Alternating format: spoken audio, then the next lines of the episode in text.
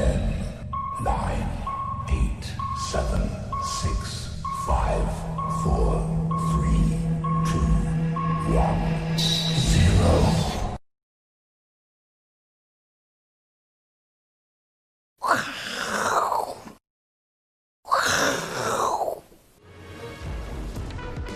欢迎收看，我是金钱爆，带你了解金钱背后的故事。我是大 K 曾焕文。首先欢迎两位现场的嘉宾，第第一位呢是我们的好朋友大学教授董东祥董哥，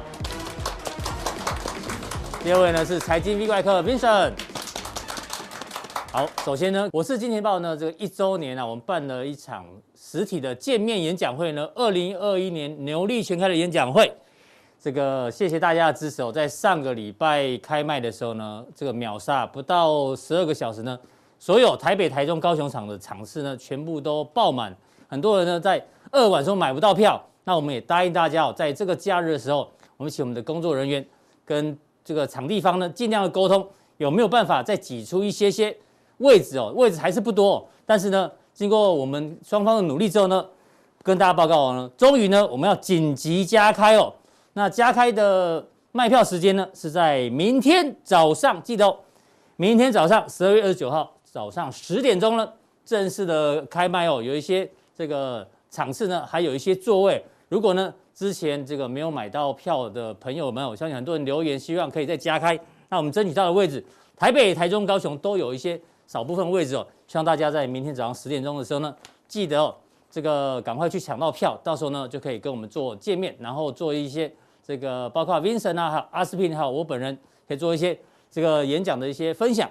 那当然进入到今天的行情呢，第一个最重要，台北股市太厉害了，今天中场呢大涨了一百五十一点，观众朋友再度创下历史新高啊，来到一七一万四千四百八十三点，从而且其中呢高达五十七档的股票涨停板，我相信呢在这个封关之前哦。只剩下几个交易日，明天礼拜二、礼拜三、礼拜四，剩三个交易日哦。所以现在很多投资者在想说，我要买股票还是卖股票？当然你要买股票可以，但是要买什么你要想清楚。第二个，如果呢你要在这个礼拜四最后一个交易日之前要拿到钱的话呢，因为台湾的制度是 T 加二日，所以呢变成你明天就是最后的决定日哦。你明天要卖股票的人，你礼拜四才拿得到钱。所以到底要不要卖股票，还是继续买股票？我们跟 V 怪客 Vincent 来讨论一下，因为哦，小编很认真，他说到底要买还是卖？我们按照一下过去历史的经验哦，过去十年以来啊，台北股市的封关日开红盘跟元月表现，理论上涨多跌少，嗯，然后涨的几率呢超过六成，那意思就是说，好像不用卖股票哈，对不对？因为是涨的啊，指数是涨的啊，你觉得嘞？这个应该这样看哈，嗯。那我们也谢谢小编帮我们找出来。就其实，如果按照这样统计，那这个统计的 data 是来自于什么？它应该是讲加权指数。对，这是指数的部分。对，加权指数。好，那如果说，所以我们要解剖嘛，哈，比较细的。那既然是按照加权指数，所以这个的 database 是根源于用。指数来统计，嗯哼，所以如果你是操作台子期的，对，那当然这个参考就比较有呃，这个意意这个意义稍微多一点。是，那如果你不你的如果你不见得是在操作棋子，嗯，那就不一定哦。哦，对，因为族群这么多，对，族群那么多，所以我说那那指数跟什么有关？我们知道哈、哦，台积电现在总市值占这占了三成，三成三十趴哈，接近三十一。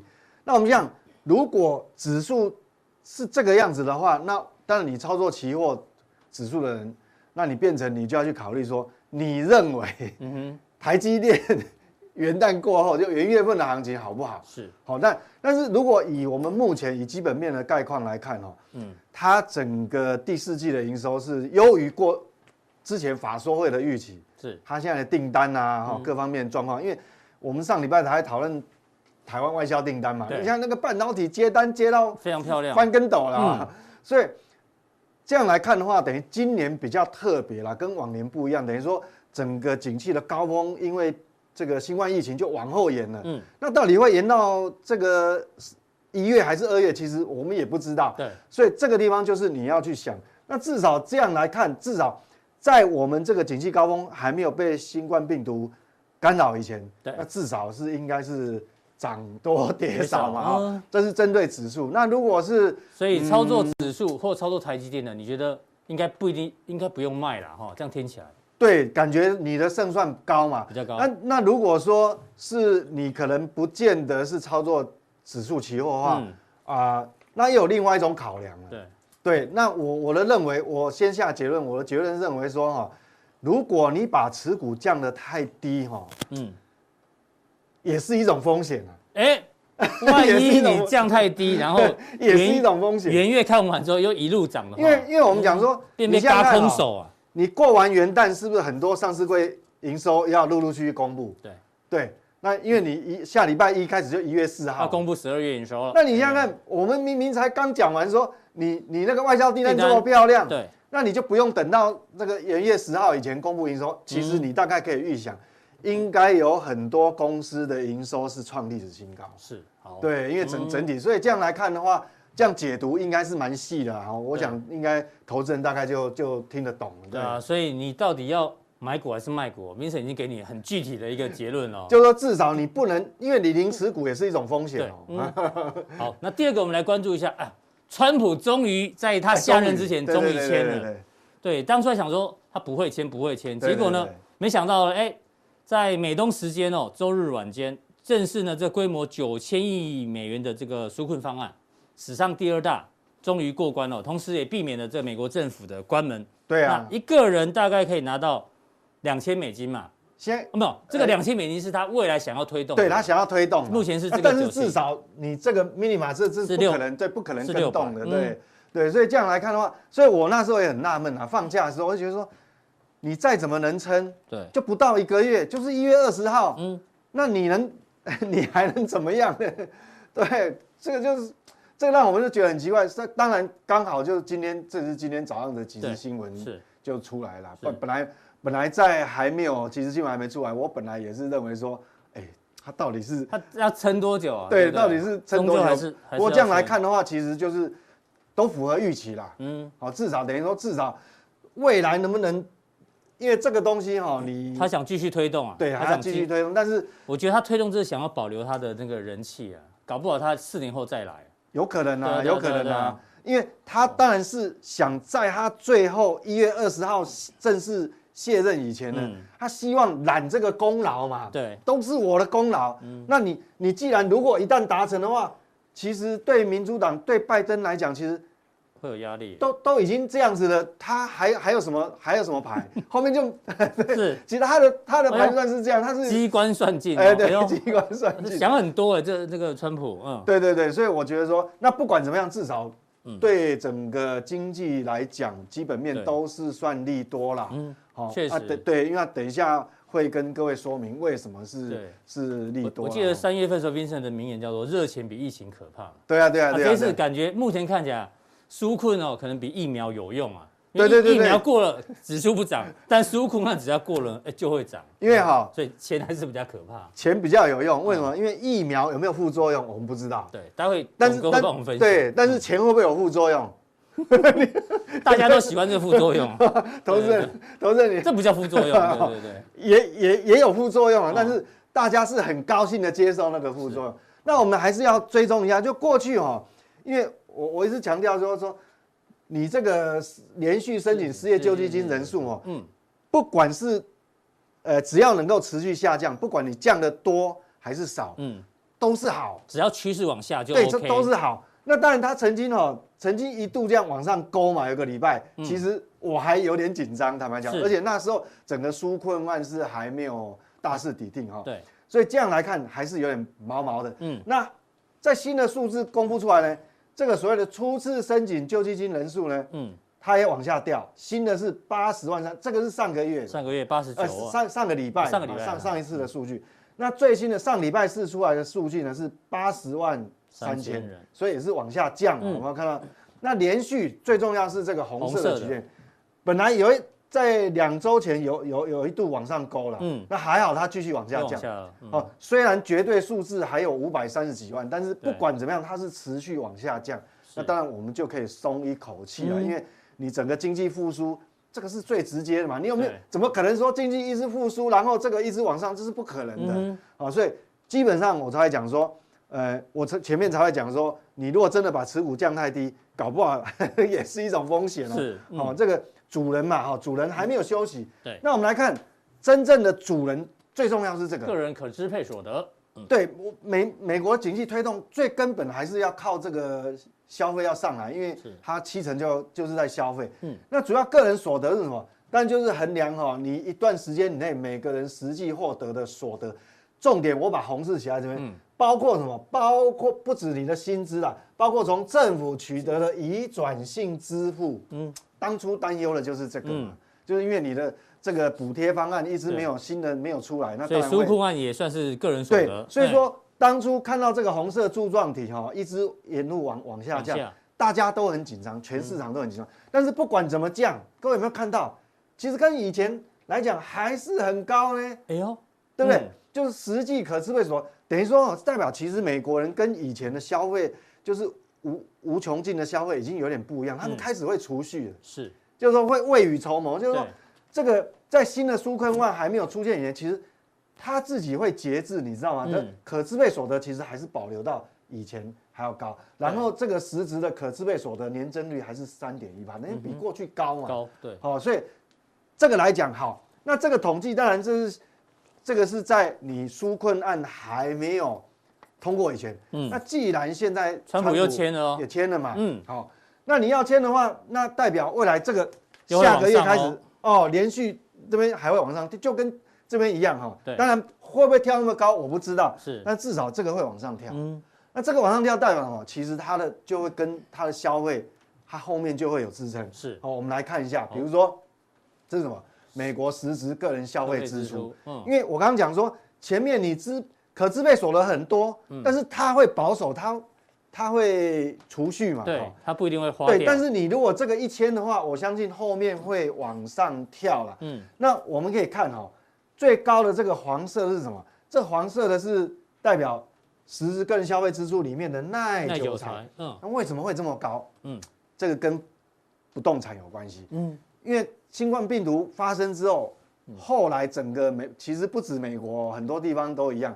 美国整个不动产其实是升高的，它经济反而那为什么？就是说很多人哦离开都，因为他现在可以离开都市。了，对，因为他可以远距上班了嘛，哈，所以变成说他不动产是是往是比反而比这个前面还要旺的，而且呢，现在我们刚刚讲你的实质可支配所得又变多了，对，那红色的是什么？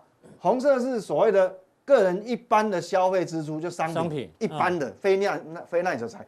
其实各位看哈，它在这个新冠病毒发生以前是大概是这个样子，其实它也超过了哦，嗯，所以它也超过了。是，那唯独只有就是说蓝色的曲线是整个 total 加起来，那各位一定会很纳闷哦，哎，那耐久财跟一般性非耐久财都已经这个消费支出都突破过去。呃，这个去年的这个水位，对，那为什么这个蓝色蓝色的到底差在哪里？其实是什么？嗯、就是少掉什么所谓的出差啦，嗯，旅游啦，旅游哦，哦，这些消费，餐饮啊，对，餐饮这些，所以还是有一些像餐饮，它还是受伤害。嗯，所以这个整体来讲，total 加起来确实还没有恢复到疫情之前。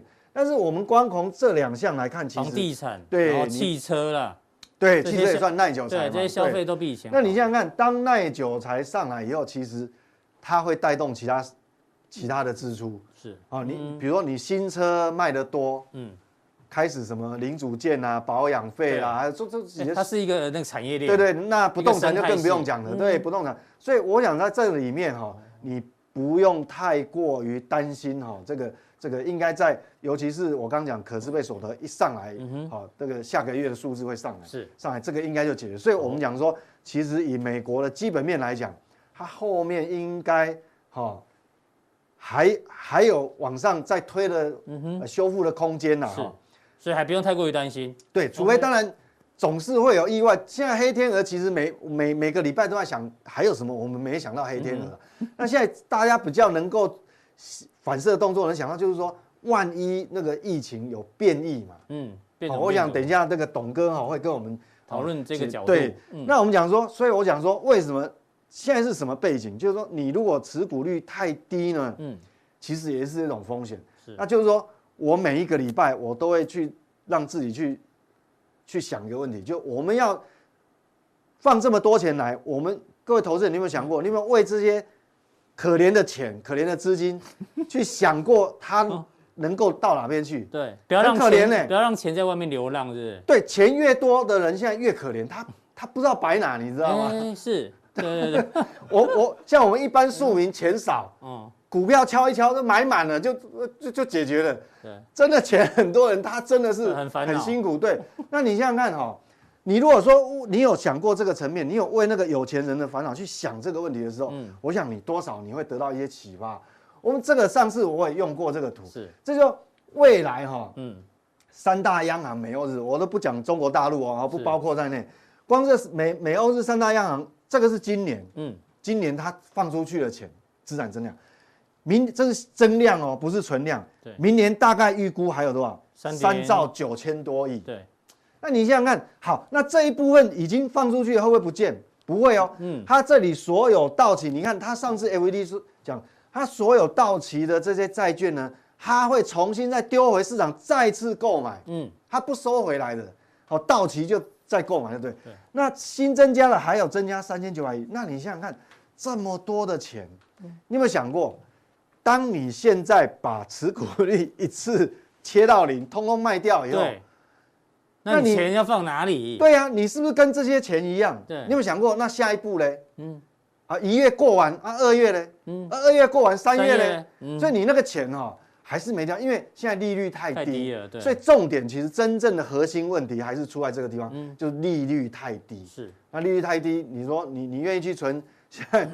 台湾现在的十年期公债啊，年利率不到零点三，嗯，不到零点三哦，各位想哈。所以 Vincent 的意思说，即即使指数今天创历史新高了，嗯，但是呢，如果你把股票卖了，然后你你还真的不知道？对，你钱居要放在家里嘛？也不是。这我不相信你真的会去放定存，我真的不相信。所以你还是找个好标的，继续跟他。对，如果以我我来讲，我但我继续 continue，我继续再找一个可能被价值低估的，嗯。哪一个族群，或是哪一个标的，我还是一样去买啊。对，所以我要告诉各位的观念哦，以这样的资金，这种存量加起来是很恐怖。就说，即便当然今天加权指数是创新高，我告诉你各位哦，即便未来一个月它都不再创新高，嗯，它陷入一个整理，是哦箱型整理。即便它不再创新高，我告诉你，这个钱还是会到处想办法。就说指数不创新高嘛，但是每天还是有很多族群在创新高。你看。今天又是航运，然后纸类又是造纸，然后什么记忆体 啊，就很多啊。对这还等于说，就算你指数没创新高，它钱还是没地方去，它还是找下一档哦。这就是我要表达的这个意思啦哈。而且呢，我们讲说，我刚刚讲，除非有黑天鹅嘛，嗯。但是其实上次我我我有提过哈，有我们再复习一下，对，提醒大家。其实 FED 它都有未雨,雨绸缪，我讲。针对病毒，他们的卫呃这个这个卫生单位呢，最高当局，他们现在全部都 focus 在疫苗。嗯，FED 有没有疫苗呢？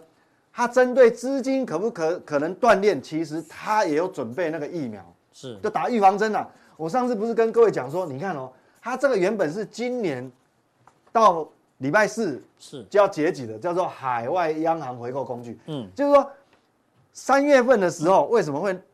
一直断链，跌到一一一直跌到熔断，嗯，就资金断链，有美元荒，那是有美元荒，但是 FED 它现在已经学聪明了，把学聪明了，他把这个每个主全世界主要央行的这个汇率互换，就是说你不用来卖公债，嗯，你直接拿公债可以来我这边直接换美美元，嗯，你就不会有美元荒了嘛，对，那你没有美元荒的话，事实上等于说你把有可能资金断链就把它堵掉，是。这其实有点跟新现在新冠病毒在堵这个用疫苗一样，他先打预防针嘛。对，所以我想说，资金存量这么大，然后 FED 又打了这个预防针在这边，哦，有个疫苗在这边，所以基本上我基本上哈，我还是相对的中性偏乐观啊。是，好，虽然我不知道指数会怎么样，是不是每天创新高，每个礼拜创新高，我不知道，嗯，但是。即便没有创新高，他钱还是在这边找找新的机会。机会对，就是这样。这个是好这个是好。那我们还是要要看哦，因为过去从十二，我想从十二其实不止十二月了，那十二月是最密集。我们从十二月的第一个礼拜一路讲下来，很多次我们都跟各位讲到这个这个所谓的这个汽车销售汽车销售的复苏嘛，哈。现在这个媒体每天讲啊，现在变一，他们现在每天讲汽车零组件、汽车用电子，哎，对对对，我们其实已经讲很久，我们讲了快三个月。了，对，没错。那我们讲，那当然有新的数据出来哈，那规模以上这个中国规模以上企业利润呢，实际上它还是在往上，还是在往上推哦。那我有看了，它有几个项目，有什么设备啦，什么汽车啦，有什么很多，那里面哈，唯独就是一个很明显往上翘的，就是汽车，汽车。就是汽车。那我们来看哈。它的这个中国的这个工业以上，哈规模以上的这个工业企这个企业利润哈，新的数据公布出来，它这个柱状体我跟各位报告一下，比较特别，它这个统计的这个表哈柱状体是累计的，是。累计，就是比如说这个是一到十月，这是十月，那它就是一到十月累计，这是九月，那一到九月，嗯，对，那新公布出来是这个一到十一月累计是等于年增率。它不止上个月是刚刚突破零轴，嗯，就正式，好，本来被这个今年都并零轴在这里，对，零轴在这个地方。那上个月突破零轴，那我们讲说突破零轴是不是会走势会会趋缓？结果没有呢，新公布出来一到十一月一样是累计的，是它变成年增率是二点四，好，那你想想看，上个月累计到十月是年增零点七。嗯，加上一个十一月变成二点四，二点四，那很显然十一月一定非常漂亮嘛。嗯，那因为它这个可能图来不及更新，来 去我用手动的。嗯，你会你会你这个二点四哦，代表什么？你这个黄色到哪里？新的柱状体就是这个红色哦。哎，等于说已经突破了哦，去年的这个这个地方。疫情之前呢？对对对对对对对。所以你看哈。那很显然，十一月一定是非常亮丽。那我单独去抓那个数据啊，嗯，十一月全国规模以上的工业企业实现利润总额，光单是十一月，但十一月是比去年同期就成长十五点五趴，所以它累计的部分，它一下子就把它拉起来。是，哎，十一月非常的漂亮，非常漂亮。那其中里面，但非常亮眼，就是一个属于汽车汽车产业。对，所以各位可以了解说，为什么我们。那时候一直强调这个产业，那你很厉害，你三个月前就提醒大家，中国 汽车这个产业会复苏。对，它这个是有数字都来印证你的你的说法。对，它这个是有一点落后了，但是我们多少可以从它的销售数量，可以预先先知道它的利润的方向出来。是，对，所以所以这个，所以我我们讲，我们每次来讲哈，其实都会讲一些图哈，一些图。这个让你直观趋势的方向，对，那比较你容易了解。那这个是什么？我那我们一一样讲嘛，不可免俗，因为最近最热就这个嘛，趋势嘛，新能源车销售量。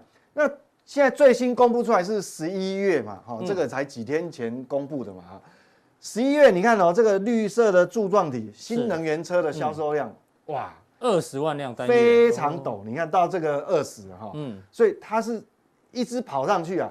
那年增率，这个是红色曲线是年增率。哦。那年增率本来是，你看到八月本来是二十六嘛，嗯，九月掉到六十七，已经很吓人。对。好，这是十月六十九，到十一月三位数字啊，啊，变三位数一百趴。哦。所以各位讲说，为什么说汽车电子现在全市场那个资金一直往这边在找机会？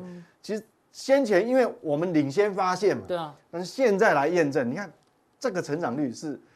确实也是让我们验证的说，好，这个是非常可怕。对，有长期锁定这个金钱豹的人就知道，尤其 Vincent 三个月前就讲了这个像我们车嘛，那时候讲了鹏程啊，很多，对对对。我们举例一档鹏程就好。那大家想说啊，鹏程三个月前买，那现在叫他买，他觉得哎尴尬。但是我们上礼拜也有讲过，我有提醒大家，对，就趋势它没有改变，连鹏程它呃十八呃一。二零一八年这个参加私募的那茂系呢，嗯，我们举的范例嘛，上礼拜。今天都涨停板，嗯，哦，那那像那个我我我们之前反正有举很多例子啦，嗯，都每个都有反应，所以原则上哈，这里面还是有相当多的投资标的。那投资人可能会问啊，就是说现在投资人现在越来越多的问题，就是说，因为他可能呃没有定加强定，或者是说他动作比较慢，他没有跟上，没有跟上，那怎么办？对啊，那很麻烦。其实。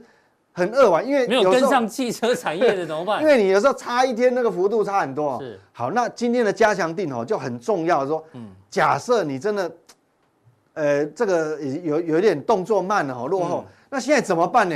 我想我们还是有一些方法可以好让各位很容易好来来参与到这一次的这个参与到这个，因为这个趋势你不用担心是、嗯、是这个什么一个礼拜两个礼拜，是这个趋势是以年为单位，嗯、所以你不用太着急。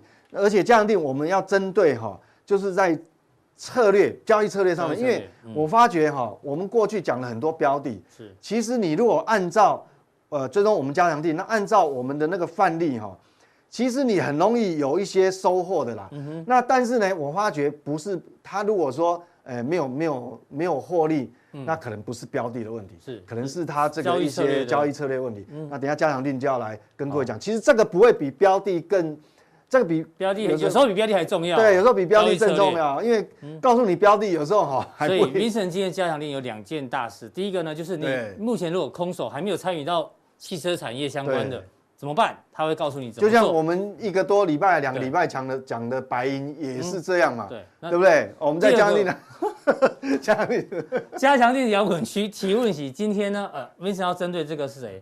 威廉李李威廉先生，你好，我想问 Vincent 老师，投资原物料的话，是买美国的期货吗？适合长期投资吗？还是像原油一样，每个月都会转仓，造成净值下跌？哎呦！有一点程度哦。哦，这这个问到重点。对对，这问到重点，因为这个一定是有实际交易才问得出来的问题。嗯。哦，你如果没有实际参与，那我想你问不出这个啊，而且这个会决定你后面的这个利润的多寡，还是会有差了哈。这个很重要，大家要记得哦，明天早上十点钟，我们的 这一个牛力全开的门票开卖，因为呢，开卖之后呢，你就会是加强定的这一个观众嘛，所以你也可以提问哦，所以。这个好处多多，大家要记得。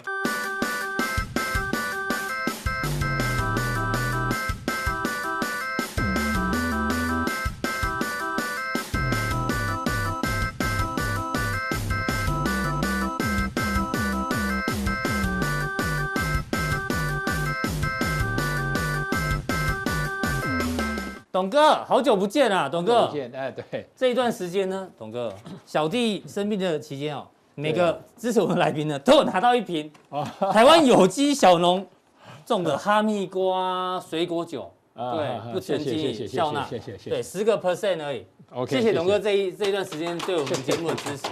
好，我我我我先帮你拿着，我帮你拿着，对对对。啊，冰后再饮用哈。好好，对，谢谢。因为我知道你你每天做菜都会贴 FB 啊，我看你什么时候把这瓶酒开的时候来个开箱文，好不好？好好好。董哥，好。刚刚 Vincent 讲的是这个热钱比疫情可怕，对。那但是我们觉得最近纾困好像比疫情，呃，纾困比疫苗有用，对，是这样吗？因为这个美国的这个大将啊，福奇，对，他说圣诞节后呢会有一波的这个爆发潮，因为现在美国都是在休假，所以他们那个飞机啊、通勤等等跑来跑去，现在预估啊，每一天大概有两二十万的新增病例哦。那一天大概还有两千人是死亡，对啊，所以他也有点担心这个医院的负荷量够不够。没错，那他的看法其实跟这个未来的总统拜登差不多，就是疫情的最黑暗日子呢，不是过去了，因为根本就还没来。对，哎，明年是快嘞，今天已经二十几，二十八号，对啊，所以你怎么做观察？嗯，好，那现在来讲的话，因为美国之前都没有特别像他们现在把这个很重要的数据公布出来嘛，哈，嗯，那我们看到拜登准备要上台了，但是我们要观察能不能顺利上台很重要啊。先讨论，先讨论这个，对，到底能不能顺利交接？对，因为一月二十号，因为每一次美国投票完之后呢，输的那一方一定打个电话恭喜对方，恭喜对方啊，然后美国两个党团结国家，美国美国至上嘛，两个党的合合作啊，然后重新。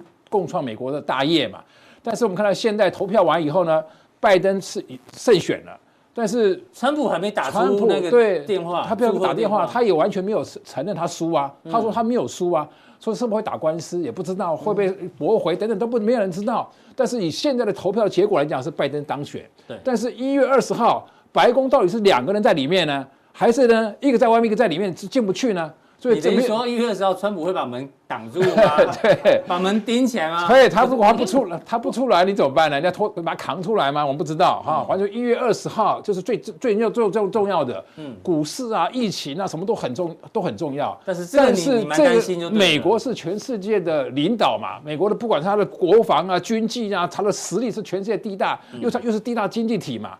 所以他们这次上台之后呢，两个完全做法是不一样的。所以一月二十号，我观察第一个重点是一月二十号，人火人火顺利交接。如果顺利交接的话，拜登的上台的第一个任务是什么？就是扑灭疫情嘛。对。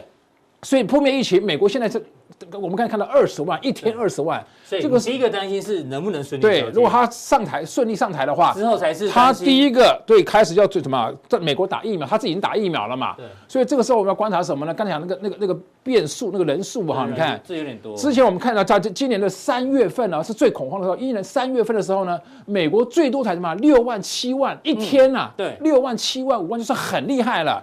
现在是一天二十万呢，比三月份暴增大概四倍。你想想看，五万变成是二十万，你就知道之前很多数据的都没有，都都大家都都都轻忽了。对，你看复活啊也出来了，然后拜登也都认为这个黑暗日子还没过去啊。因为什么呢？因为我们之前看到的是那个那个新冠疫病毒的话是三月份，就是二零一九年年初的那个那个病毒哈，到到年底到今年年二零二零年的三月这段这段时间。出现的这个疫疫苗呢，都这个疫情，我们现在研发的疫苗就是针对当时的病例嘛，你才做三个阶段的哈，做实验才有有效率就百分之九十。拜当时的 COVID-19 的病毒，对，然后才会有现在的疫苗。对，你现在的疫苗是针对当时的啊，但是现在担心现在又冒出什么呢？变异变异的了，所以变异的是不是你还有新的药来治变异嘛？嗯，那现在担心什么呢？英国啦、南非啦、看到意大利啊、荷兰啊，好那个澳洲啊，都已经有变变种了嘛。对啊，日本南美对，现在。不能去嘛，对不对？本来以前大家想说会有那个什么泡泡旅游，没了，对，就是因为这个。然后现在中南美洲的厄瓜多也有啊，就是好多地方都已经有变异了，所以我们现在看到疫苗是针对原来三月份的这个疫情的疫苗嘛。对对对对。那这个疫苗来讲的话，你想想看，他们讲最恐慌是什么？因为这个变种疫病毒，我们现在还没有看到美国有啊，还没有宣布出来。万一美国也有，你看一天高达二十万例，例病例越多。成那中奖的几率越大嘛，所以你看二十万超一比三月份还多四倍，一天多四倍，一天死了二十两千人。你说那个数据是很大的数据，增加了四倍，这个病例很多嘛，会不会里面就有变异的？如果有变异，对什么心里面最大的冲击嘛？对对。所以我就担心是说，第一个一月二十号，美国总统能不能顺利交接？嗯，顺利交接，第一个工作赶快把病毒给怎么样？消灭消灭嘛，所以现在的疫苗是针对原来的呃新冠疫苗的这这这原始的那个病毒嘛。那如果有变种的话，是不是又又要研发新的东西出来了？药还能不能跟得上？而且美国现在至少三亿人口啊，那现在只有一万剂一亿剂，先针对医护人员，对，针对医护人员嘛，针对老人家先打嘛。那这个变种的什么？它已经不是老人家了，这个变异的病毒是。传染率高达七十 percent，它是针对小孩子也也会也会有年轻人也会中奖了，就更容易对传染了。所以我们现在比较担心是说呢，这个最黑暗的日子还没有过，因为现在十二月二十八号，三天之后就跨二零二一年了。所以第一个我比较关心的是美国的一月二十号，美国总统是不是顺利交接？然后第二个，这个疫苗，因为你现在有没有效？因为我们知道美国本来疫疗他们。医疗系系这个系统，这个法那个医那个医药审核很严格的。嗯。第一阶段、第二阶段、第三阶段人体试验，这次是快速通关。对，这个快速通关嘛。你像中国，它的药，他也说他也研研发出来了。其实你知道为什么很多政治人物都要打疫苗的时候都要直播吗？因为观众其实不是观众，一般的民众其实不敢打的人居多。对啊。所以他只好身先士卒，打给你看。对，其实大家还是很担心。一个是不敢打，然后打了有没有效？对对，这问题还蛮多的。然后这个我也不知道了啊。如果真的要做操作，我打个营养针也可能啊。对不对？我是总统哎，哎，我是总统，我怎么可以当试验品呢？万一副作用的时候，我不当场就挂，当场不就倒在地上了吗？那我看政治这么黑暗，我我不是没有我在想嘛。安全第一如果我是总统，我一定打个营养针嘛。哎，我要打针的，我是在私下打嘛，打了有效，那我再再打再补打一针嘛。这没有效，我就在这下面打。你想想看，这是信心问题哎。我是一个总统，在全国直播，甚至美国总统是全世界联播。我再一打，我昏倒了，那这那就完蛋了。女王九十几岁也是打给大家看。对，所以你讲？先打个营养针，先打个营养。所以我就觉得这是我自己想法啦。嗯啊，这对心里面很大的冲击。我真的有，就像你讲，这护士打完之后，他对当场当场他当场昏倒，但是他说跟疫苗没关系啦。我 我们宁愿相信他，对，没有关系。所以我我是觉得第第一个哈，因为我想今年快结束了嘛，那明年我们要观察几个变数。刚才讲第一个是美国通的交接，那再来是疫苗，那还有一个跟股市有关系的哈，美国每一次总统选举选举前啊，选举后都有做统计呀，是就是。每一年我每都我都会统计，每一年的一月份开年的前五天是。啊，美国就常常讲说有没有元月效应嘛，就看开盘前五天，开开盘前五天，那后来有冒出个前九天呐，反正不管五天也好，九天也都一样嘛，所以一个礼拜跟两个礼拜，所以每每一年每一年的开盘的前五个交易天，嗯，如果是涨的，对，就是会有元月效应，哦，就代表一月会涨嘛，叫元月效应，是。一月会涨，那当年就是会涨。就年底是收高的，对对，所以说这这这是统计好多年的经验，但是几率嘛，那不是百分之一百，就是说你有个统计数据是告诉你说，每一年的五天或九天都没关系啦。是，如果它是收盘是涨的，就跟去就跟十二月三十一号做比较，比较，如果是涨的，那代表今年就有元月效应，所以有元月效应的话，当年就是会涨，这这是一个统计数据。所以美国很相信开红盘就对，对，那前五天或前九天，对，这是一个统，因为它统计数字嘛，啊，那另外一个就是时间点很重要，这是什么？第二个就是印度神童，不是，还那这还没到，这等一下讲。我看美国总统美国选举的第一个开年五天或九天嘛，对啊，涨就是有元月效应，当然会涨，这是一个一个统计经验。对，第二个是美国总统大选年，现在今天大选年嘛，对，大选年如果是执政党赢的话，嗯，那还会涨。那如果是如果在野党上台，第一年都会跌。哦，真的？对，哦所以拜登一下上来了嘛，是在野党嘛，所以。当第一年都会跌，为什么呢？各各位知道嘛？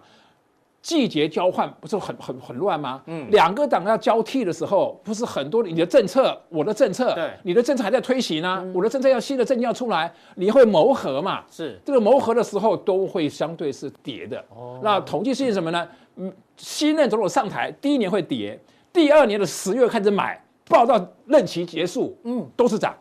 哦，所以你就知道。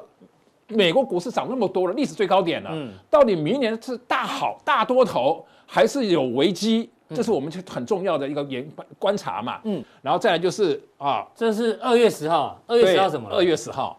然后呢？二月十号，一月二十，这个二月十号。对，这个印印度的神童，现在全世界好多网络上你看很多的预言呐。这个是那个他有没有分析师牌啊？真是，他 没有讲什么？但是他他被人家验证很准确度，就就就至少七八成啊。真的啊，所以他阿兰德就是他他他们用印度印度的占星学嘛。然后他预言呢，他在二零一九年十一月就开始预测了，嗯，所以今年的三月会有很大的疫情嘛，哦，啊，那在年终的时候，他告诉你年终大家就会趋缓，嗯，到了年底十二月还会有二次疫情，嗯，啊，他一出时间呢，十二月十九到二十一号，嗯，就看英国在十二月二十号不是就开始病变变变种的出来了，嗯，还蛮接近的，所以他他都预测到了，然后他现在还有什么？俄罗斯还有一个叫火星人嘛，嗯，中国还有未来人呐，还有好多好多人呐，什么多人都都有，都在预言明年了。嗯，就个看法就是说，明明年很特别，就是二月十号星象，如果六星连成一条线，经济可能对，他预估可能经济就会会崩了。那他还预言呢，这个疫情到三月就结束了，在？三月就结束，十二月十九崩盘，十二月十九、二十一号到二十一号就是会有第第二次疫情嘛，这些不是很严重了吗？大概三月大概就告一段落了。哦，我们希望这个是成成真。那疫苗的结束之后，那是不是回归到正常的状态了？哈，回归正常状态的状况之下，我们就要观察啊，经济面各方面。如果讲，如果疫情真的在三月结束的时候呢，那当然很多乐观派的预估呢，因为疫苗该讲有没有效？是。如果疫苗有效，那三月份可能疫情就告一段落了。对。这个时候到了下半年或者第三季，全世界都都有有解药了嘛？疫情也告一段落了，每个国家都开门了。啊，那互相往来，互相往来，就食衣住行娱乐，哎，又恢复正常了。对，那个时候的，就是又是一个大多头了。嗯，那不肯定不是涨什么电商概念股了，嗯、也不是涨医药概念股了。嗯，涨什么呢？涨那些没有涨到的股票开始涨。嗯、所以这是下半年乐观的状况之下。董哥这还蛮巧的，他说二月明年二月十号，对，可能进去会崩盘。台股之前的高点一二六八二，对，是在一九九零年的二月十号，对，它盘中高点在二月十二号，蛮接近，接近，前一天就是二月十号，是个巧合。所以我们就观察这个这个重点是说，因为美台湾股在历史最高，美股在历史最高，德国在历史最高，印度在历史最高，好多都在历史最高点。那我刚才讲了，第明年第一个再重复一遍，明年的开盘开年前五天到九天。到底是涨还是跌？嗯，然后可以先提早最先预测有没有元月效应，有没有股市会不会上涨？这第一个。